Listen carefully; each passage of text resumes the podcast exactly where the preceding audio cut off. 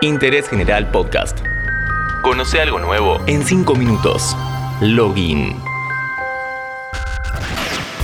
Hola, ¿cómo estás? Soy Lean Jiménez y en esta oportunidad Interés General elige los mejores juegos del año. ¿Cuál fue la opción más familiar? ¿El modo multijugador mató al modo historia? Si nos tenemos que quedar en casa, ¿cuál es el mejor simulador de deportes del año? ¿Qué hay de los shooters? 2020 quedó para la historia. Solo unos pocos mercados se vieron tan favorecidos como el entretenimiento digital. Empezamos con uno de los lanzamientos de Nintendo Switch. Para pasar un momento relajado, Animal Crossing New Horizons es la opción indicada. Este simulador social consiste en crear tu propia comunidad en una isla desierta, con recursos que irás encontrando a lo largo de la partida. Todo sucede a su tiempo. Es un juego para tener paciencia, ya que las horas transcurren como en la vida real. El diseño de los personajes y ambientes puede resultar infantil, pero tranquilamente el público mayor lo puede disfrutar de la misma manera. Al principio puede resultar algo lento, pero a medida que consigamos las herramientas necesarias, vamos a ir notando los avances. Una vez creado el personaje, el desafío es sobrevivir y cumplir una serie de actividades. Recopilar recursos, fabricar objetos, atrapar insectos y peces. Cada partida es única, no hay dos iguales. Es una experiencia personal que te incentiva a cuidar ese pequeño ecosistema virtual.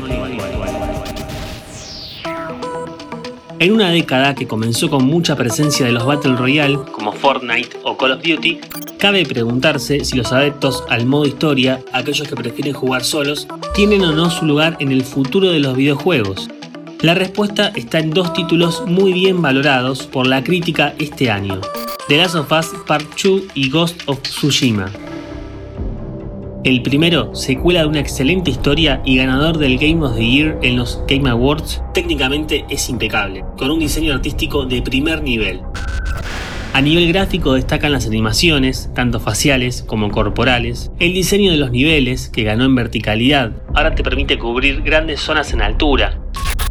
El sonido, de primera categoría, se ocupa de dar mayor inmersión, por ejemplo en el detalle de la respiración, se elaboró un sistema que responde a la frecuencia cardíaca de los personajes alterando la pista de sonido, dependiendo si estás en pleno combate corriendo, en modo sigilo o simplemente caminando, cambia el aliento. El segundo ejemplo que demuestra que los juegos con historia tienen mucho para ofrecer es el Ghost of Tsushima.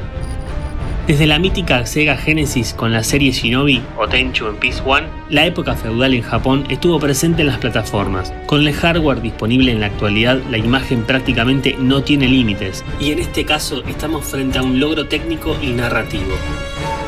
Encarnamos a un samurái en un mundo abierto, con misiones de sigilo y combates cuerpo a cuerpo, Ok, nos quedamos en casa y durante un tiempo estuvimos sin ver ni practicar deportes. Si de simuladores hablamos, tenemos FIFA, NBA o si queremos unas carreras también hay Fórmula 1. Pero en interés general nos quedamos con el skate.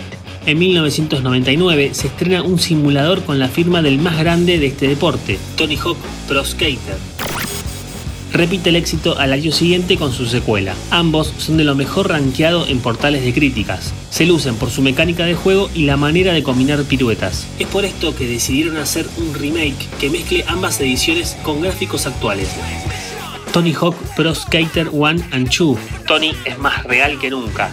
Los escenarios dignos de la época, la misma música, un regreso al new metal, personalización en todos los aspectos, indumentaria, skates, hasta podés usar barbijo. Ganadora Mejor Juego Deportivo 2020 en los Game Awards.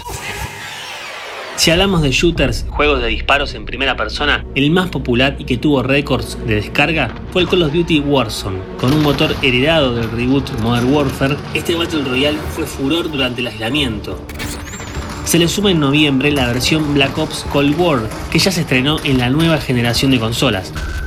Tuvo buenas críticas, pero como siempre, el modo campaña dura poco. 6 horas jugando bien rápido y hasta 9 horas tomándote tu tiempo. Interés General Podcast. Encontrarnos en Spotify, en Instagram y en interésgeneral.com.ar.